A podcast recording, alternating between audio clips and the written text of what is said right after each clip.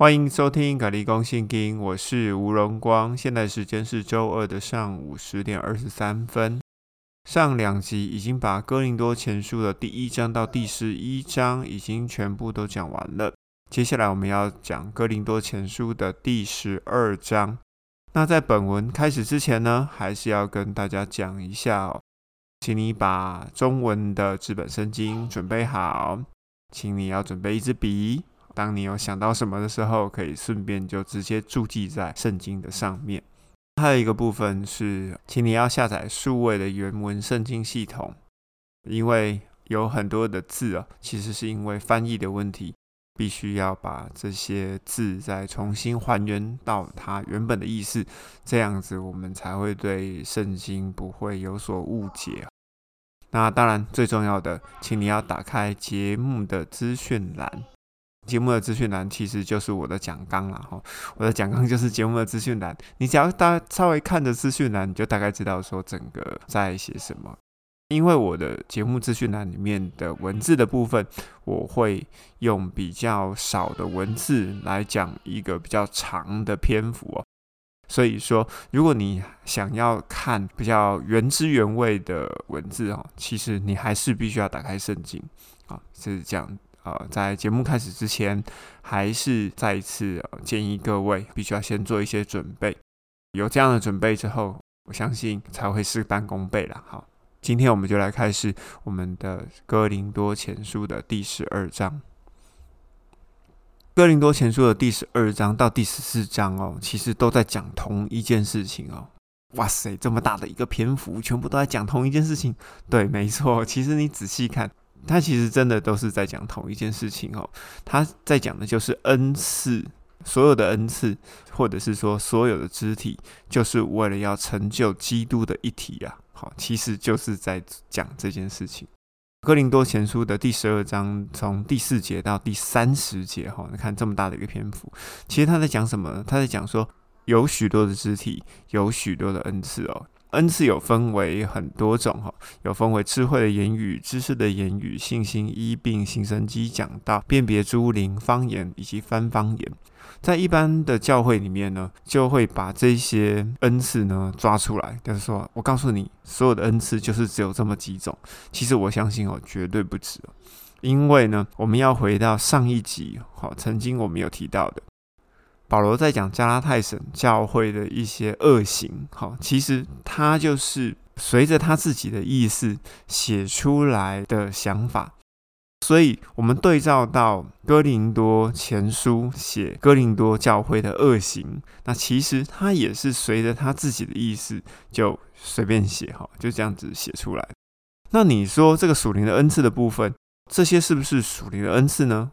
真的，其实这些也都是。可是属灵的恩赐只有这些吗？我必须要说哈，当然是不止，因为上帝创造这个世界这么的伟大，怎么可能只有这些恩赐呢？好，一定还有其他的。在这一整段哈，就是在十二章里面哈，从四节到三十节，重点不是在讲属灵恩赐啊，属灵恩赐是他在引用的一个方式，重点是有许多人有这许多的恩赐。重要的是，是要把这些恩赐服侍在基督的身体上。这些恩赐是为了让有许多的肢体可以在基督里成为一体。其实应该是在讲这件事情啊。啊，举个例子，在过去哦，我曾经也有想要说追求医病的恩赐哦，结果呢，我有得到吗？啊，其实没有。那个时候进食了大概几天吧，忘记了，进食很久。其实会有一点点失望啊！我说真的，好，就是觉得说，嗯，好像付代价，然后就可以得到什么哈。然后那时候心里的想法就是说，哈，我得到这样的恩赐，嗯，这样子可以让我觉得自己很厉害，好啊。当然了，不会有人这样承认的哈。我只是很老实的讲，我只是很老实的讲，其实我觉得我一定有隐藏这样的心态在里面哈。那另外一个部分呢，就是呃，我有去过韩国的祷告山啊，不知道有没有人去过哈？在韩国祷告山上啊，我也是在寻求哈，也许有方言的恩赐。目前现在的方言啊，就是那种那这种这种恩赐哈，就是呃你听不太懂的那种恩赐。我已经很久没有用。嗯，后面等一下我们会讲到关于方言的这个部分哈。好，包括方言这个部分。好，保罗在第十二章里面呢，他有提到一个部分哈。啊，这个经文稍微念一下，在哥林多前书的十二章二十四到二十五节。上帝格外把体面加给比较有欠缺的肢体，好使肢体呢能够互相照顾，免得身体上有了分裂。这是什么意思啊？我们可以来看这个字面上的解释啊。比较有欠缺的肢体哦，需要把它弄得比较体面，好，好使肢体能够互相照顾。这是什么意思啊？如果你没有恩赐的话，其实你是比较体面的，原本就比较体面的。如果你有恩赐的话，哦，反过来说，哦，就是啊，其实你是原本是比较欠缺的。所以像我这种比较欠缺的，就会来这边讲故事，这样你们就懂了哈。我是比较欠缺的那一种。OK，好，那第十二章差不多就是这样子啦，其实还蛮简单的哈。保罗又继续讲哦，他在后面就是哥林多前书第十三章最有名的就是爱的真谛哦，啊，就是爱是很久忍耐，又有恩慈，爱是不嫉妒。好，不重要，其实那个也不是保罗觉得最重要的事情诶。来，我们来连着看哈，从哥林多前书的十二章的最尾巴哈，三十一节一直接到十三章的最末十三节，大概他是这样讲哈。虽然好，基督在教会里面有设立使徒、先知、教师、行神经、医病助人、治理事情、说方言的恩赐，而所有的恩赐哦，其实都会过去。保罗呢，希望哥林多人可以追求更大的恩赐以及更高的道路。那个是什么？那个是爱，那个是爱。所以我在这边有用一个标题哦，写说爱是肢体的接着剂哦，哈。就是粘着剂，或者是快快干胶之类的，随便。啊，重要的是，因为爱可以彼此的接纳跟忍耐，彼此的等待，所以才能让肢体合为一体。重要的是这个，因为保罗他的前后的概念其实是一样。如果我在讲哥林多前书，我就会以哥林多前书的例子来举例。好，大部分是这样子。如果今天我在讲罗马书，其实也是这样子，我会用罗马书里面的概念来跟大家讲说，其实它前后的观念其实是一致的哈。我们必须要把这个观念一致的部分放在里面，而不能说我看到哪一段经文我就解到哪段经文。哦，这个实在是太危险了哈。因为这样子，如果把这个只字片语单单的截出来，其实它的意思会无限扩张，也会无限上纲。那真理它就会变成道理了，那道理就不知道要偏到哪里去了哈。那我们要回到刚刚讲的哈，爱是肢体的接着剂，这个部分可以从哥林多前书的十一章哈跟第十章都可以看到哈。保罗在十一章跟第十章里面分别有提到要彼此忍耐，以及要彼此等待，还记得吗？上一集是这样讲的，哈，彼此忍耐，彼此等待。为什么要这样子？因为有彼此的忍耐跟彼此的等待。你为什么会这样做？其实就是因为爱嘛。你看到别人的需要，在别人的需要上看到你的责任。保罗当然本身自己也是这样讲。我为了不要让别人跌倒。我才能够传福音给这些人，我才能够多救一些人，是不是？所以保罗其实讲的东西是前后其实是一致的哈，千万不要把它断章取义。你看，结果爱的真谛我什么都没讲到哈，就是这样子把它跳过去了。保罗比较终极的意思其实是说，要求得别人的好处啊，不要使别人跌倒，让大家可以紧密的靠在一起。记不记得在哥林多前书的一刚开始，保罗就在讲分党结派的问题。其实分党结派的问题就一直出现在哥林多教会里面。有人是属亚波罗的，有人是属保罗的，有人是属基法的，有人是属基督的，还记得吗？好，对，就是这个事情。所以为什么要谈到爱？因为就是要让他们可以连着在一起了。其实简单讲，这个爱的真谛的这一章就这样子被我糊弄过去，而不是 就这样子被我略略的带过去。因为重要的其实其实就只有这件事情而已。就是不要分党结派。我们就继续往下讲，在哥林多前书的第十四章哈，这边有讲到一个东西是方言。刚刚我有提到方言嘛，哈，我去韩国的祷告山有领受这样子的恩赐，好。然后有一次我不知道为什么哈，那个时候我还在教会里面聚会，就有一个意念啊进来哈，告诉我说不要再用方言祷告跟讲话了。为什么？因为就好像格林多前书里面讲的哦，如果说哈方言讲了万句哦，没有办法造就人一句啊，那这个方言就有讲跟没讲一样。如果你一直讲方言，一直造就自己，而没有去造就别人，那不就跟刚刚保罗讲的东西打架了吗？你就没有为了求得别人的好处，使人得救，对不对？对啊，其实我觉得就这样子。所以要不要讲方言，你自己决定哦。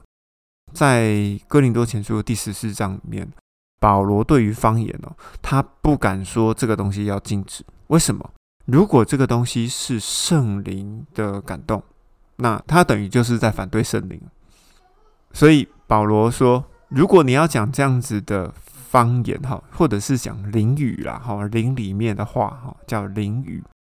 如果你要讲这样子圣灵的语言哦，就私下的跟上帝讲就好。方言在圣经里面，哈，其实我们要把它分为有两种，一种是灵语，就是圣灵里面的语言；另外一种呢是真的方言。好，诗诗有两种，哈，方言也有两种。讲道这件事情呢，其实在这一个章节里面讲的是讲的是启示、预言、诉说或者是传道这几个方面的，都叫做讲道。那我们来看一下哈，在整个圣经历史里面呢，最早出现的一次方言在哪里呢？出现在创世纪的第十一章。在创世纪的第十一章的一刚开头哈，大概是这样讲：那时世界上只有一种语言，而人们呢想要建立一座城，还有一座通天的塔。上帝就在当下呢，用变乱的语言，也就是方言。就彼此之间的方言来拦阻他们，使得他们没有办法沟通，所以他们就分散到全地去。所以第一次变乱的语言，第一次出现的方言的目的是什么？是为了要拦阻这一群人继续来建城或者是建塔，因为他们混乱的语言，所以呢，他们就分散到全地去哦，他们就没有办法合在一起，他们就没有办法待在同一个地方。第二次呢，还有这样子的状况哈，重新再来一次哈，记录在《使徒行传》的第二章。那个时间点是五旬节哦，屋子里面呢有充满舌头状的火焰落在每一个人的身上，而那些人呢，他们就用听众的家乡话，也就是方言呐，讲出上帝的作为。这些听众就是这些外族人，听到就觉得很惊奇啊，说：“哇，他们怎么开始讲我们的家乡话？”那有人就很迷惘，那也有人说他们就喝醉了。这记录在《使徒行传》第二章的一刚开头的部分。为什么那个时候圣灵又要把方言的能力哈降在这些人？而且你要知道哦，这个是家乡话。这样子的方言是家乡话，是那一些外族人听得懂的家乡话。好，例如你突然会讲了福州话，例如你突然会讲了上海话、广东话，或者是台语，这些只要非官方语言，通通都叫方言了。方言是听得懂的哦。好，这是听得懂的哦。所以呢，在创世纪里面讲的混乱的语言，其实呢。他们彼此之间，它就是两个两个，或者是三个，或者是一群一群，是可以沟通的。所以混乱的语言其实是听得懂的语言好好，我们用创世纪的第十一章跟使徒行传的第二章来讲，方言其实在圣经里面的记录是听得懂的。接下来呢，我们就来讲一件事情哈。耶稣在升天之前呢，在使徒行传的第一章讲了一件事情。他回答了门徒的话嘛，父要再来的日子，你们不需要知道。当圣灵降临的时候呢，你们领受能力，你们就要在耶路撒冷、犹太全地、撒玛利亚，直到地极，做我的见证人。耶稣的意思是什么？耶稣的意思是，你要领受圣灵以后，你就有这样的能力嘛，你就要往外邦传出去哦，对不对？就是要从耶路撒冷为中心，北边是撒玛利亚，南边是犹太，北边南边你都传了，然后呢，再从以色列这个国家里面哦，整个嗯，那时候不能讲国家，要从以色列地啊传到地极，成为我的见证人。所以在使徒行传二章的五旬节，才会有这样家乡话降临在这些人的身上嘛？目的是为了什么？为了让这些人领受到基督真理的人，可以走出去，把这些福音传给那一些听不懂希腊文、听不懂希伯来文的人，是吧？方向应该是要这样子啊。可是呢，他们领受圣灵以后，他们有走出去吗？其实并没有。我们从使徒行传的第一章一直看到第七章，斯蒂凡被打死的时候，你会发现所有的门徒跟使徒全部都待在耶路撒冷。这件事情其实已经讲过很多遍了。如果你们不太清楚这个故事的话，你们可以翻圣经或者回去听我的录音。好，其实都在讲这件事情。圣灵为了要催逼他们，把他们打出去哦。所以逼迫才会来，好，原本给你们好的，然后你们不走，所以呢，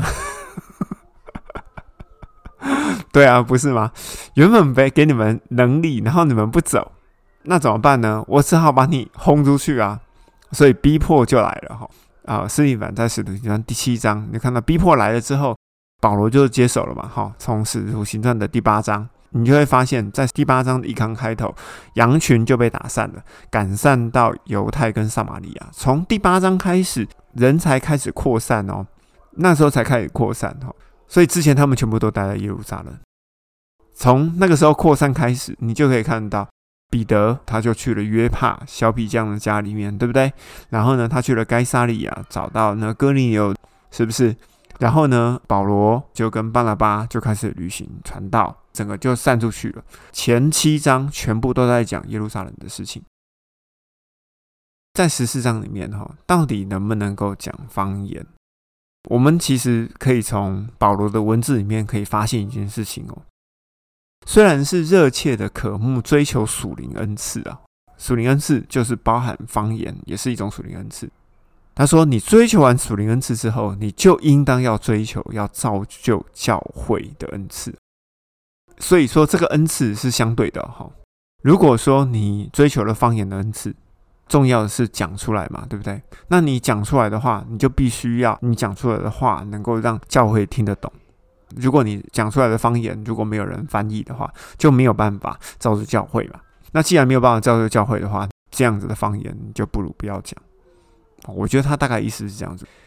可是保罗还是很保守的啦。如果讲出来的话，如果是真的是圣灵所赋予下来的语言呢，那怎么办？所以他就说，方言不要禁止啊，但是呢，这样子的灵语啊，好，这样圣灵的语言必须要翻译，翻译呢才能够造就肢体。到底方言该不该说呢？我们再引述一段经文哈，就是在哥林多前书的十四章的二十一节，这一段保罗是引述以赛亚书的二十八章哈。基督说：“我要借着说别种话的外族人，用外族人的舌头对以色列民说话。虽然是这样，以色列民还是不听我的。”我们来看一下啊，外族人的舌头对以色列民说话。意思是什么？意思就是外族人要突然会说以色列人的话，也就是说外族人自己本身说方言啊。所以呢，我们来看哈，接续下来的第二十二节哈，十四章二十二节，可见说方言不是要给信基督的人做记号，而是要给未信的人。预言讲到不是要给未信的人，而是要给信基督的人做记号。我重新来翻译一下这句话哈，我们要把二十一跟二十二节一起看哈。外邦人讲方言是为了使信基督的人或者信上帝的人看见记号在外邦人的身上。其实他的意思应该是这样子啊，为了基督徒的好处，要使基督徒看见记号在外邦人的身上。讲预言跟讲道呢，以及传道是要给信基督的人做记号，所以这句话应该重新翻译一下。我觉得，呃，我觉得我们的中文翻译哈，常常就为了要对仗，为了要在文字上面啊修得更优美啊，常常就会让这个意思变得很复杂。所以重新翻译应该是要这样子，而不是说你讲了方言，然后呢，就是世界上某某一个地方就有这样的语言哈，不一定，不一定哈。所以在哥林多前书第十四章哈，接近最后的时候。保罗就讲说：“你们要热切追求讲道的恩赐，也不要禁止说灵语啊，也不要禁止说方言。其实这边应该要讲哦，就是说你们要这些追求讲道，也就是说你们要追求启示啦、预言呐、诉说或者是传道的恩赐哦，不要禁止说圣灵的语言。他的意思说，不要禁止说圣灵的语言，必须要跟前面的部分要一起看哦。为什么不要禁止？”因为如果这个是圣灵所赐下来的语言怎么办？对不对？所以重要的是这样子的语言必须要可以翻译，翻译以后要可以造就肢体、造就教会，是这样子的。如果你单单取这一句，那你就完蛋了哈。因为不要禁止的前提是你必须要能够翻译，必须要能够造就教会。如果不能造就教会，不如不说。其实他的意思是这样。哥林多前书十四章哦，必须要做一个总结哦。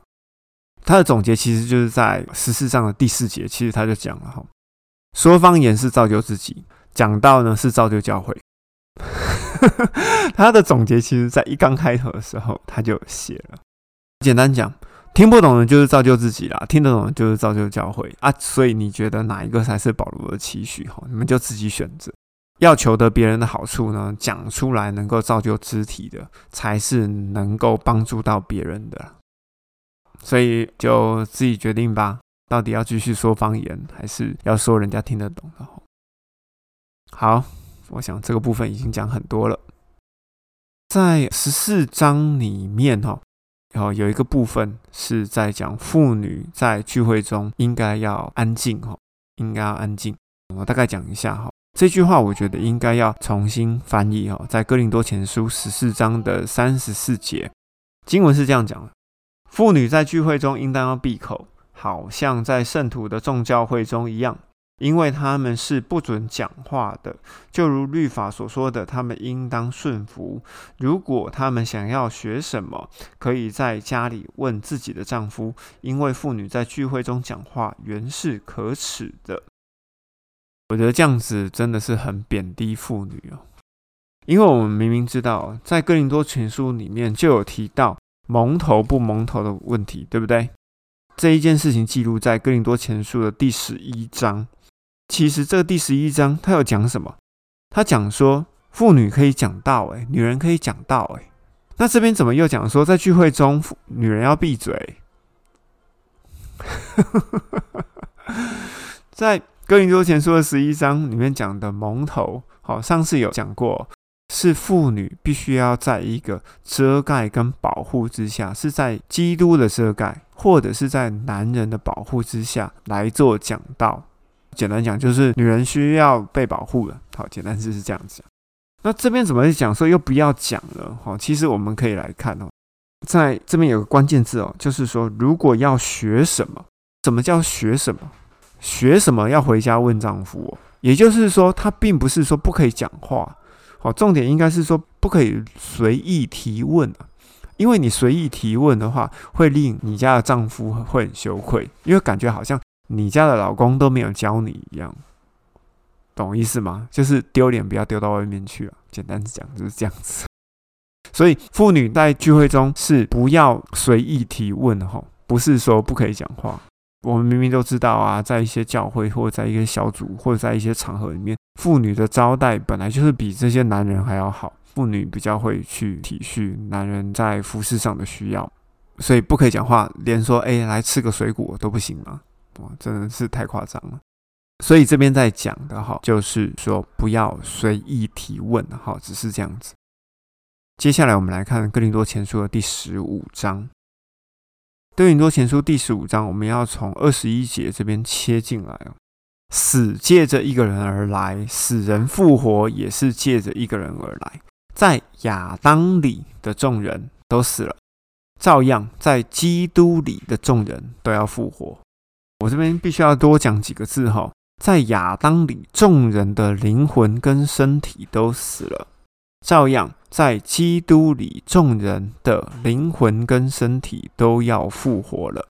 为什么我要讲这样呢？好，我们必须要翻开《创世纪》的第二章，《创世纪》第二章的第十六节，上帝说：“园子中的果子哦，你都可以吃；唯有那知善恶树的果子哦，不可以吃，因为你吃的时候，你必要死。”这边的翻译其实有一些问题哈。我们先来讲“知善恶”这三个字，“知善恶”这三个字啊，其实“知”。的翻译是洞察，善这个字是使人愉悦，恶这个字是令人讨厌。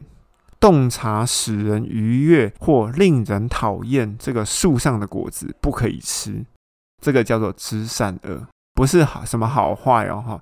如果对我的翻译有什么想法的话，请你去翻原文的注解哈，请你把你的 A P P 打开哈，去查一下。就知道到底我讲的是真的是假的。知善恶这个部分，我就呃稍微带过而已。另外一个部分，我今天要讲的重点哈，是你必要死，请去翻一下原文的注解哈。如果你看到你必要死，其实你会发现说，在这一句话里面有两个死，有两个死。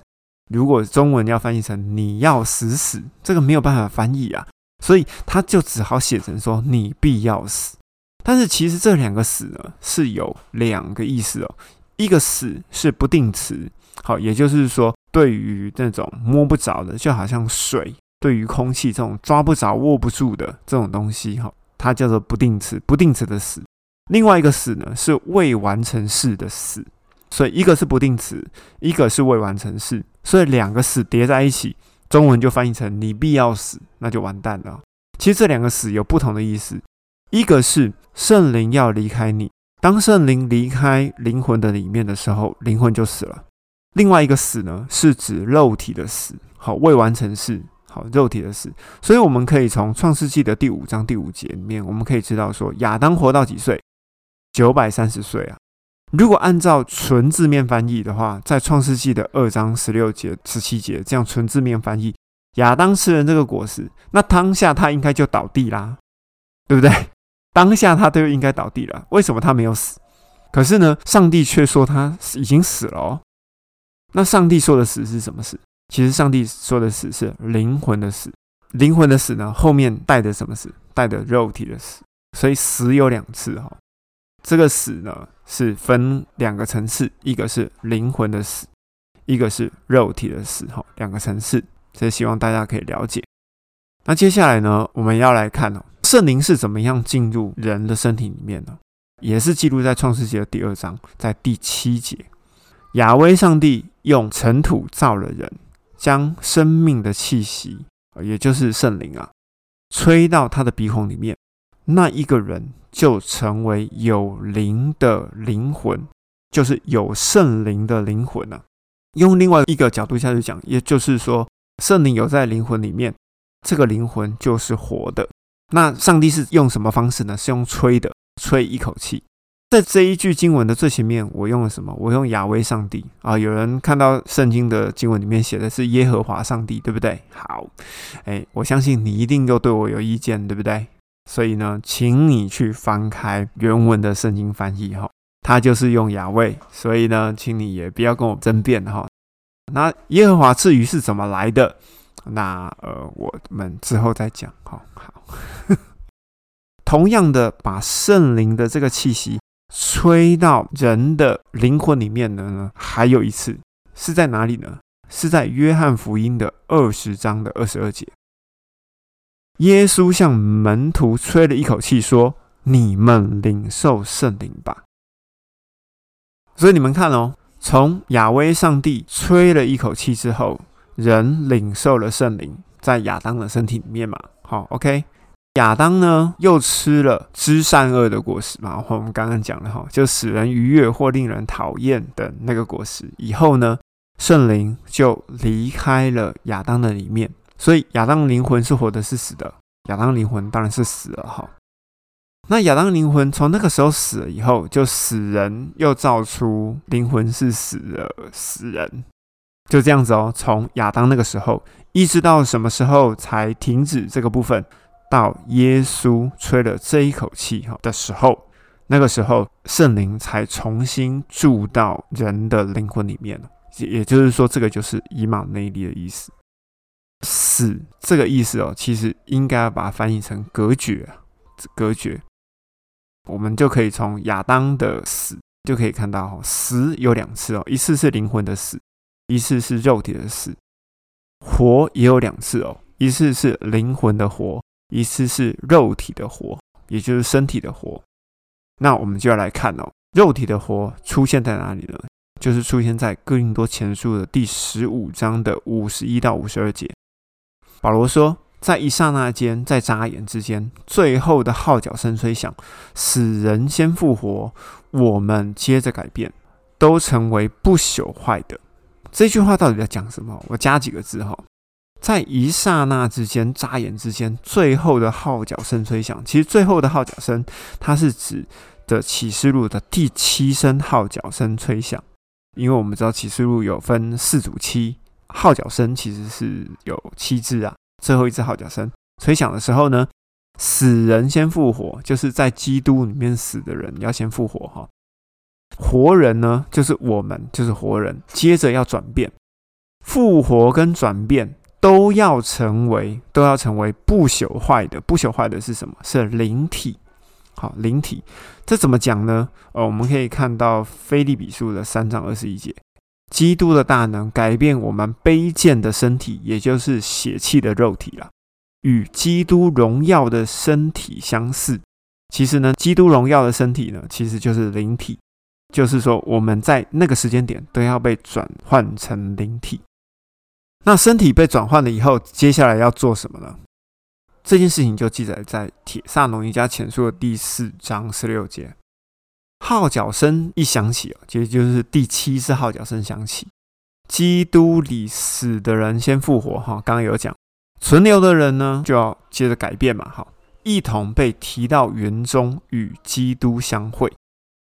这都是保罗讲的哈，《哥林多前书》、《菲利比书》以及《铁萨罗尼迦前书》，我们就可以知道说，整个故事组合起来就是长这样子：号角声响起，死人复活，穿上灵体。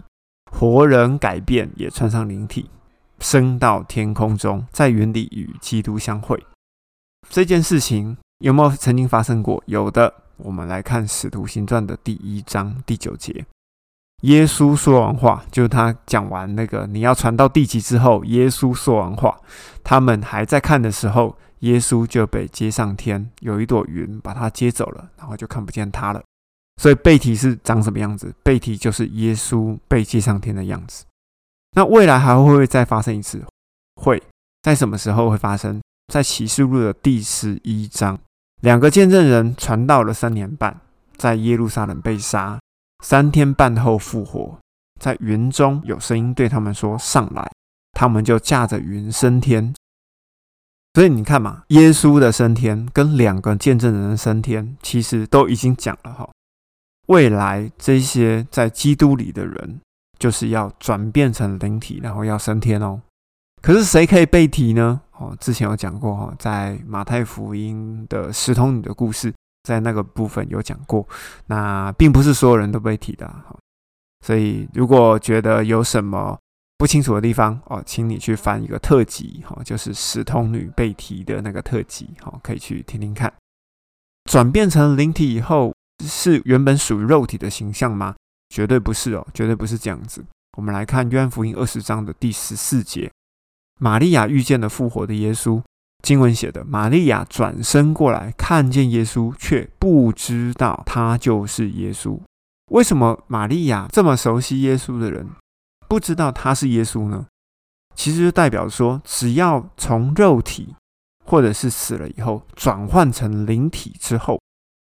你的形象就不是原本的形象，所以现在长得不够帅，不要太在意；现在长得不够漂亮，也不要太在意，因为呢，转变形象成为灵体之后，又完全是另外一个样子啊，那个连连整形都做不到了。